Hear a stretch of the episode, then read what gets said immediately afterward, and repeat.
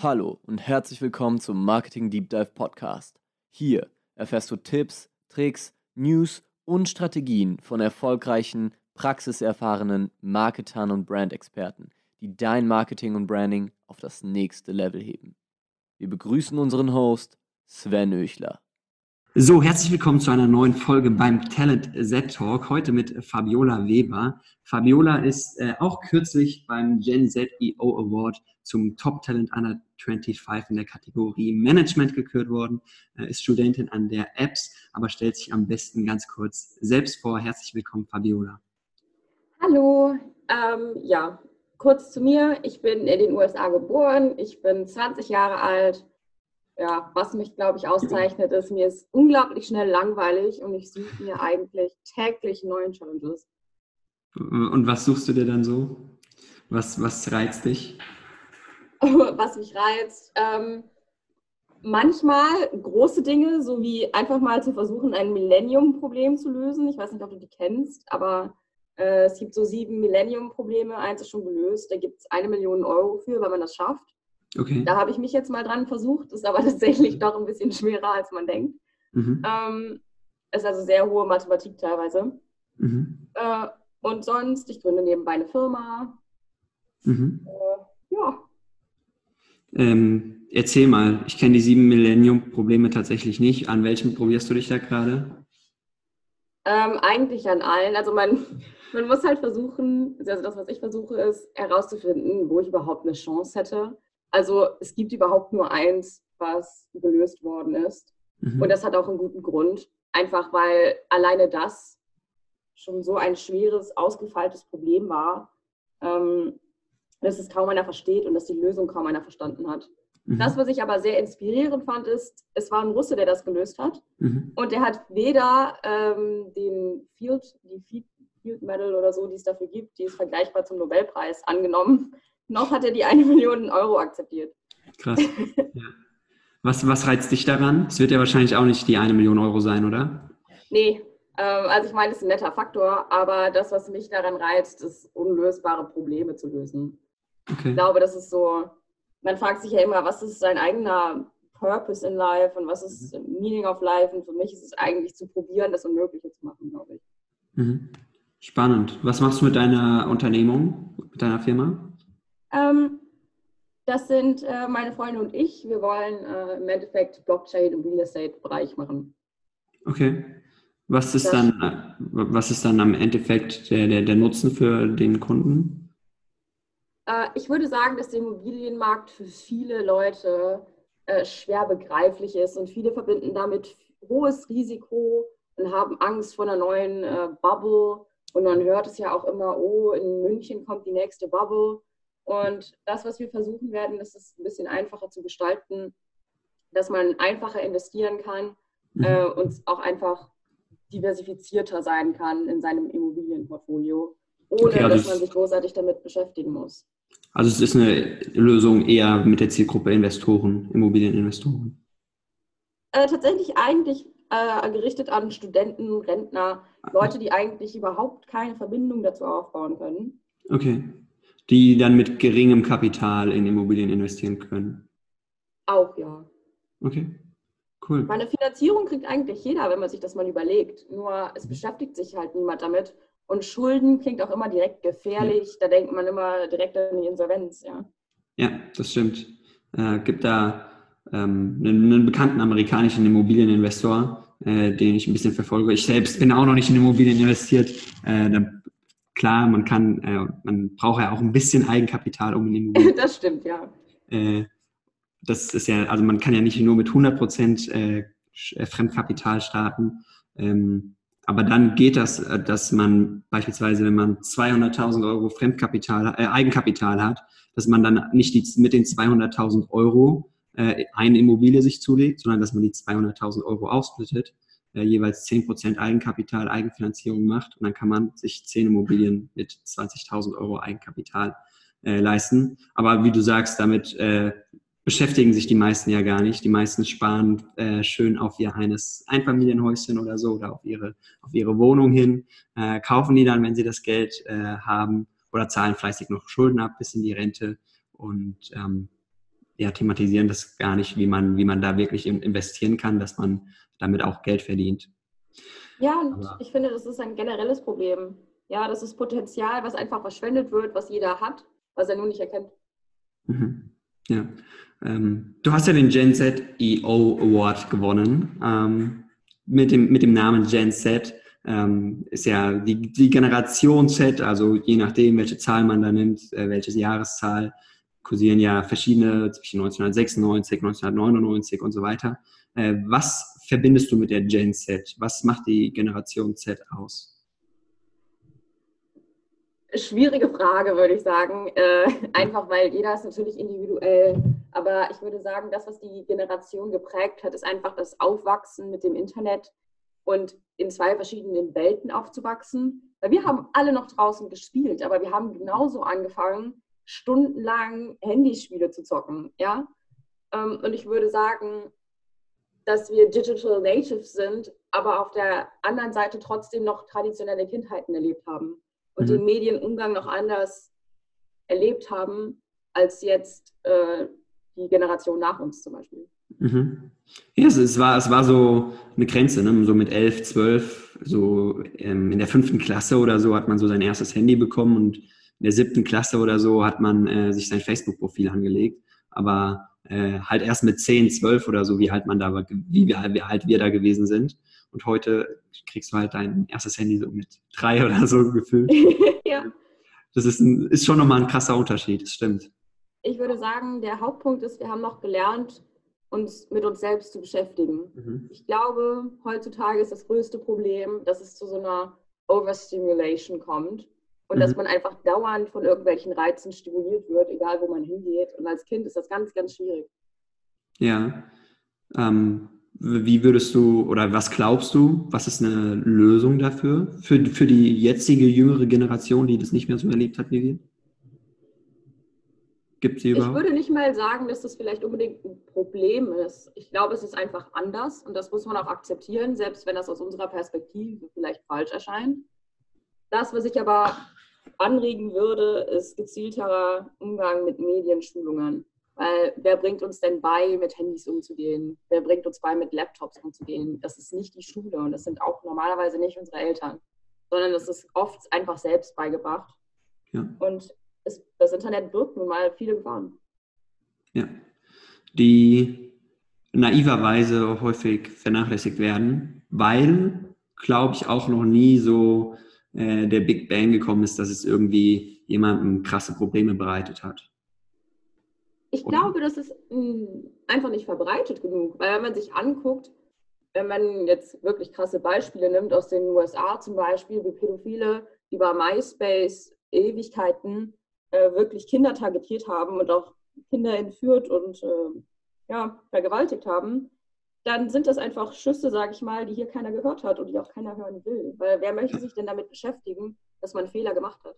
Ja, das ist die Sache. Ich glaube, du musst erst Dinge selbst erfahren oder zumindest im näheren Umfeld selbst erfahren, bevor du sie wirklich äh, annimmst. Wenn irgendwie in den Medien geschrieben wird, Skandal in den USA oder so, das ist äh, nicht greifbar für die Leute und die denken sich, ja, es ist jeden Tag irgendwo ein Skandal und äh, das, das wird nicht angenommen, das wird nicht, also es wird wahrgenommen, aber es wird nicht angenommen und ich glaube, dass, äh, ja, dass man das erst selbst erfahren muss und dass wirklich da die, dieser Big Bang, den ich gerade erwähnt hatte, dass der noch nicht gekommen ist, wo wirklich viele deutsche User einfach damit in Berührung gekommen sind, dass sie Probleme übers Internet bekommen haben und deswegen erst ähm, bewusster mit, mit Medien, mit Daten und so weiter umgehen.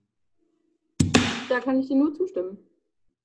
Ich fand dein, ich finde deinen einen Satz, ich habe äh, ihn hier vor mir liegen, oder deinen einen Paragraph sehr interessant.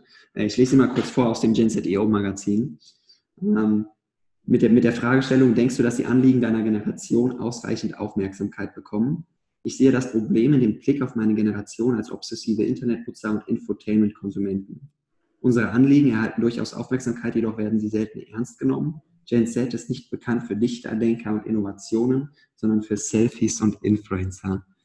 Äh, sehr, sehr, sehr schön geschrieben. Ähm, der letzte Satz, Gen Z ist nicht bekannt für Dichterdenker und Innovationen, sondern für Selfies und Influencer. Soll das eine Gesellschaftskritik sein? Ja, aber nicht an unsere Generation, weil das ist mir sehr wichtig, weil wir sind durchaus Dichter und Denker. Mhm. Aber die meisten verstehen auf der einen Seite nicht, wie wir das äußern, zum Beispiel durch YouTube oder durch Podcasts oder andere Formate, sondern es wird abgetan als wir versuchen zu performen, wir versuchen eine Show abzuliefern. Ja, dabei versuchen wir schon Weiterbildungsmöglichkeiten für andere zu schaffen und mhm. Informationsaustausch anzuregen. Mhm. Okay, also die Kritik geht eher in Richtung der älteren Generation, dass sie äh, nicht realisieren, was unsere Art der Kommunikation ist.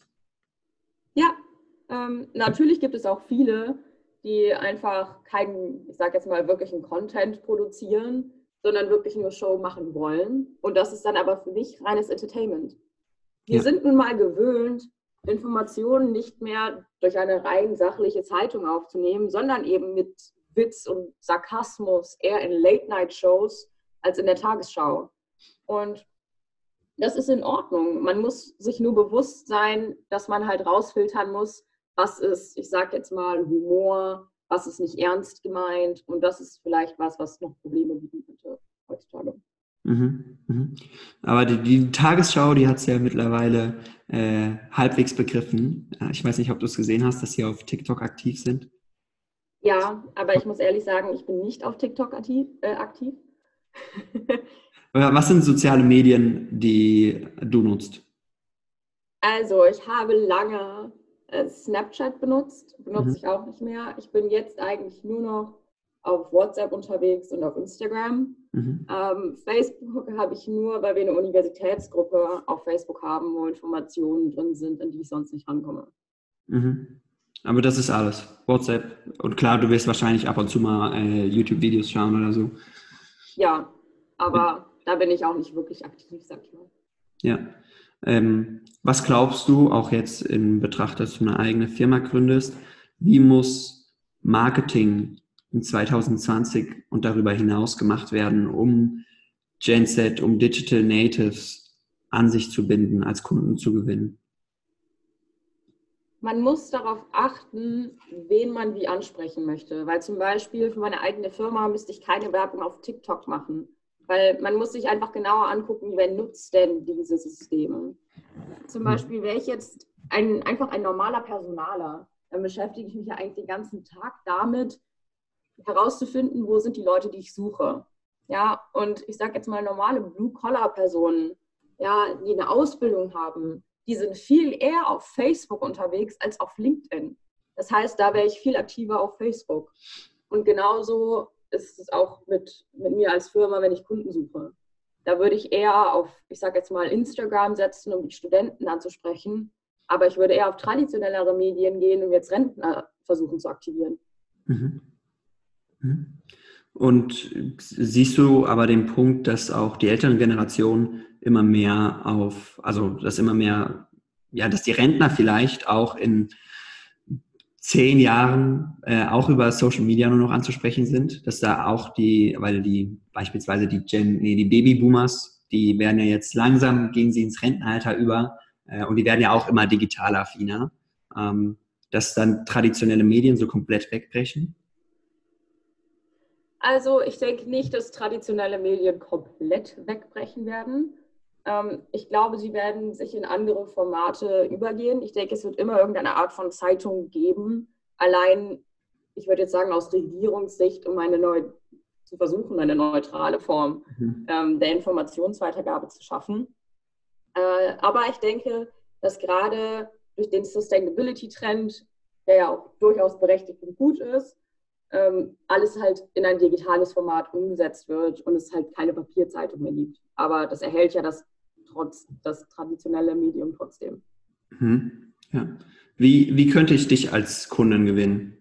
Wenn, wenn du sagst, du bist nur auf WhatsApp und ähm, Instagram aktiv, wie, wie gewinne ich dich als Kundin? Das ist natürlich auch abhängig von einem Produkt, aber probieren wir es mal zu generalisieren. Ach, jetzt hätte ich hier natürlich fast gelogen. Ich bin natürlich auf LinkedIn, ähm, ja. wo wir uns ja tatsächlich auch getroffen haben. Ähm, ich glaube tatsächlich LinkedIn. Man merkt ja auch, LinkedIn hat eine unglaubliche organische Reichweite noch. Ja. Ähm, ich habe ein bisschen die Sorge, dass LinkedIn das neue Facebook wird und zugemüllt wird mit äh, Werbung, leider. Aber das wäre jetzt im Moment, sage ich mal, der beste Weg, mich zu gewinnen. Ja. Mhm. Müsste ich dir eine private Nachricht schreiben, so eine, so eine möglichst personalisierte Bot-Nachricht oder ähm, er, erwische ich dich auch mit äh, ganz normalen äh, Feed-Anzeigen? Nimmst du, nimmst du sowas noch wahr? Weil, also zum Beispiel, wenn man durch Instagram scrollt, bei mir, ähm, ich achte auf die Werbung zugegeben, weil ich das beruflich mache ähm, und mir anschaue, wie andere Unternehmen Werbung schalten. Aber wenn mich das nicht interessiert, scroll ich direkt drüber, wenn ich sehe, dass das eine Werbung ist. Wie ist das bei dir? Ich glaube, mich, inter mich interessieren einfach zu viele Dinge.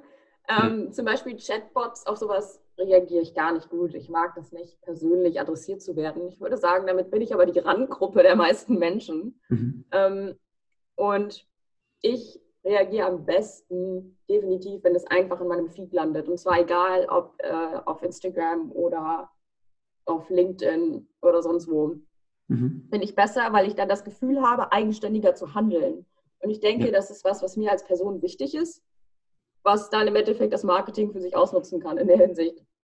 Ja, also du scrollst durch den Feed und du entscheidest, ob du jetzt stoppst und eben dem Post eine kurze Aufmerksamkeit gibst oder nicht. Genau, und dieses Gefühl an Kontrolle, glaube ich, gibt mir eine bessere Sicherheit, als wenn ich das Gefühl habe, mich spricht jemand persönlich an, über seinen Chatbot. Okay, das heißt, du würdest auch tendieren in der Marketing-Message, dass der Feed-Werbeanzeige, dass das gar nicht so extrem persönlich ist. Weil es gibt ja mittlerweile die Möglichkeiten mit Facebook Pixel, mit LinkedIn Pixel, dir beispielsweise eine Werbeanzeige auszustrahlen, äh, von einem Online-Shop, bei dem du schon mal ein Produkt in den Warenkorb gelegt hast und es wieder abgebrochen hast, dass dann eine Werbeanzeige dir ausgestrahlt wird. Hey Fabiola, äh, du hast deine Bestellung noch nicht beendet. Bitte klicke jetzt hier, wenn du noch 10% sparen willst. Vielleicht bin ich in der Hinsicht einfach der typisch Deutsche, der concerned ist mit äh, Data Security. Mhm. Ja, vielleicht mag ich deshalb so Dinge nicht so gerne. Mhm. Ähm, ich würde sagen, ja, es gibt da viele Möglichkeiten und viele Menschen reagieren da bestimmt sehr drauf. Aber ich denke, es wird auch häufig nervig. Mhm. Weil meistens hat es ja einen Grund, weshalb man eine Bestellung nicht abgeschlossen hat. Dann muss man sich nicht nochmal 20 Mal daran erinnern, warum man die abgebrochen hat. Ähm, und das ist wie Amazon, wenn man eine Uhr gekauft hat und dann zeigt einem Amazon 20 Vorschläge für andere Uhren auf der Startseite. Ja. Ähm, ich finde, man muss nicht alles durch und durch personalisieren sondern man sollte ein bisschen mehr dosieren, wie man an die Sache rangeht und uns nicht einfach zumüllen mit äh, einfach nur dem Individualisierungsapproach. Mhm. Ähm, zumüllen ist ein sehr, sehr gutes Stichwort. Ich habe das Gefühl, dass wir online immer mehr, immer mehr Werbung ausgestrahlt bekommen und es nimmt gerade extrem überhand. Wo sind die Medien oder gibt es diese Medien überhaupt, in denen wir einfach nur Content konsumieren können, ohne mit Werbung zugemüllt zu werden. Ja, da kannst du ein Lexikon aufmachen. Ja. ähm, die Frage ist, können wir das überhaupt noch? Weil wir haben auch so hohe Erwartungen an das, was uns Webseiten bieten sollen. Es reicht nicht, wenn da einfach nur eine schöne Roman, Times New Roman Seite ist, ja, sondern wir wollen Design, wir wollen viel auf einmal. Wir wollen integrative Approaches. Das eine, ich kann auf einer Webseite alles. Ja? Das muss man schon irgendwie finanzieren. Deshalb ist es auch irgendwo normal, dass im Endeffekt der, der Content-Anbieter, der Webseitenanbieter Werbung schalten, als ich sage jetzt mal Quid pro Quo für unseren Konsum. Mhm. Und ich sage ganz ehrlich, wenn uns das fehlt, warum schaffen wir es dann nicht? Weil im Internet haben wir die Möglichkeit, solche Plattformen zu kreieren. Mhm. Und wir haben Wikipedia, ja, auch wenn es immer so verschrien ist. Ja, zu Unrecht. Wenn die Lehrer immer sagen, nee, Wikipedia zählt nicht als Quelle. ja, aber es gab ja auch Lehrer, die absichtlich Wikipedia-Seiten verändert haben, bevor man seine Hausaufgaben, ja, das ist mir tatsächlich auf einer Schule passiert. Ich habe insgesamt sechsmal die Schule gewechselt und auf einer Schule war es tatsächlich so. Ernsthaft? Da war ein ja. Lehrer Wikipedia-Autor und der hat Fake News reingeschrieben oder was? Ja, also einfach ja. falsche Zahlen. Ich weiß gar nicht mehr, welches Thema es war, aber der hat einfach alle Jahreszahlen verändert. und ähm, ich weiß noch, ich habe halt mit meiner Mom darüber geredet Meine Mutter meinte, das sind aber völlig falsche Jahreszahlen. Ist so, okay. Und dann habe ich ins Lexikon geguckt. Krass. Also ich, ich äh, feiere den Lehrer irgendwie für seine Kreativität, aber ja. es ist schon auch ziemlich frech und dreist. cool. Ähm, dann, welche Themen interessieren dich so besonders? Also es gibt ja aktuell in der Politik äh, zahlreiche Gesellschaftsprobleme. Ich, du hast hier in deinem äh, in dem Gen Z EO Magazin viel über Integration gesprochen. Äh, was sind so Themen, die dich interessieren und worüber du tagtäglich nachdenkst? Über das Rentensystem, mhm. über das Bildungssystem, Integration und natürlich dadurch, dass ich Deutsch-Amerikanerin bin, über Trump. Ja, mhm. also Impeachment jetzt gerade. Mhm. Ähm, ich muss zugeben, ich habe mir, ich bin seit, weiß nicht, seit ein, zwei Jahren konsumiere ich gar keine Nachrichten mehr oder so. Ich habe nur irgendwie eine Headline gelesen, dass es jetzt irgendwie durch den Kongress, glaube ich, durch ist. Ne? Also durch das Haus äh, ist es durch. durch ja, das, das ist der impeached, aber er ist noch nicht removed from office. Das ist die größte Unterscheidung, die man tätigen muss. Mhm. Und was ist da jetzt noch die Hürde? Was muss da gemacht werden, dass das passiert? Der Senat muss das äh, entschließen. Ja. Und zwar mit einer deutlichen Mehrheit. Ist das realistisch? Es müssen 67 sein. Ähm, und da denken viele, dass es nicht passieren wird, weil im Haus war es sehr klar auf die Parteien verteilt, wer für das Impeachment war und wer nicht. Und mhm. der Senat ist eher Republican. Das heißt, ähm, da wird es eher wahrscheinlicher sein, dass es vielleicht auch nicht durchkommt. Mhm. Wann ist die finale Entscheidung? Also wann ist dieser Prozess? Äh, also er ist vom Haus schon impeached. Das ist schon soweit. Ja. Wann ja. der Senat entscheidet, ist noch nicht klar. Okay. Es ist Anfang 2020 und das ist, okay. würde ich sagen, der größte Unterschied zu, sage ich mal, allen anderen ähm, impeachten Präsidenten. Da ging das eigentlich immer ziemlich zackig, ja, so drei Tage später und dann war er removed from office. Und das ist hier natürlich anders. Okay. Gut, und dann abgesehen von Trump, Rentensystem, Bildungssystem, Integration, ähm, lass uns kurz über das Bildungssystem sprechen, weil das dich ja auch aktuell äh, betrifft als Studentin. Ähm, was stört dich? Ähm, ich würde sagen, das spielt auch so ein bisschen mit Integration zusammen. Mhm. Das Problem am Bildungssystem ist, dass es oft so ist, dass Leute gedeckelt werden, die viel Talent haben und dass Leute nicht genug gefördert werden, ähm, die Förderung bräuchten. Und dass man heutzutage, um eine Ausbildung zu machen, häufig schon ein Abitur braucht. Und ich glaube, es ist so ein bisschen der Sinn des Bildungssystems und der Bildungsgliederung verloren gegangen, weil man sollte wirklich sich nicht durch das Abitur quälen müssen, um dann eine Ausbildung zu machen, weil das ja einen praktischen Aspekt hat. Und es war ja so gedacht, dass man den Realschulabschluss macht, nicht weil man es nicht zum Abitur schafft, sondern weil man einfach weiß, ich gehe in einen praktischen Beruf. Ja. Und da macht es ja viel mehr Sinn, das auszuprobieren, weil als Tischler brauche ich ja komplett andere Qualitäten als, ja, keine Ahnung, Ableitungen oder so in Mathe zu machen in der Oberstufe. Ja. Da ist so ein bisschen das Problem, glaube ich, auch gar nicht so sehr das Bildungssystem an sich, sondern das, der, die Suche nach sozialer Anerkennung. Ich glaube, dass äh, das sehr oft auch von den Personen oder den Familien selbst kommt und man beweisen möchte, dass man das Abitur schafft, dass man studieren kann und dass man sich dann irgendwie einen äh, Job in irgendeinem großen Konzern sucht, ähm, weil die Handwerksberufe halt nicht so renommiert sind. Das stimmt. Dabei werden sie das, glaube ich, im Laufe der Zeit wieder werden müssen, weil es eine solche Knappheit geben wird. Ja. Ansonsten. Ähm, und das, der nächste Punkt ist, ich mache Berufsorientierung tatsächlich an Hauptschulen als soziales Projekt nebenbei im Moment. Ähm, einfach weil zwei von drei Hauptschulen haben Zukunftsängste, die wissen überhaupt nicht mehr, was sie machen sollen. Dabei sind es vollständige Mitglieder unserer Gesellschaft. Ja? Und ich sage ganz ehrlich, denen fehlt Motivation und wie den meisten Schülern in allen Bildungsformen in Deutschland Disziplin. Ja? Mhm. Uns wird nicht mehr wirklich beigebracht zu lernen und uns mal hinzusetzen, ja, und zwei Stunden uns wirklich irgendwas anzueignen, sondern wir neigen dazu, uns dann abzulenken. Wir haben diesen Infotainment, diese Infotainment-Erwartung. Lernen muss Spaß machen, alles muss Spaß machen. Ja, und die Schule bringt uns auch nicht mehr bei, wie gehe ich denn mit was um, was mir keinen Spaß macht. So, das war Teil 1 mit Fabiola Weber im Talent Z Talk. Ich hoffe, dass dir die erste Hälfte gefallen hat, denn in der zweiten geht es mindestens genauso gut weiter und ich freue mich, wenn du auch da wieder dabei bist. Also, bis gleich. Das war eine weitere Folge des Marketing Deep Dive Podcast. Jetzt ist es an der Zeit, deine neuen Learnings in die Tat umzusetzen. Teile diese Folge mit deinem Team und Bekannten, wenn du möchtest, dass sie immer das neueste Marketingwissen erhalten. Wir freuen uns, wenn wir dich beim nächsten Mal wieder begrüßen dürfen.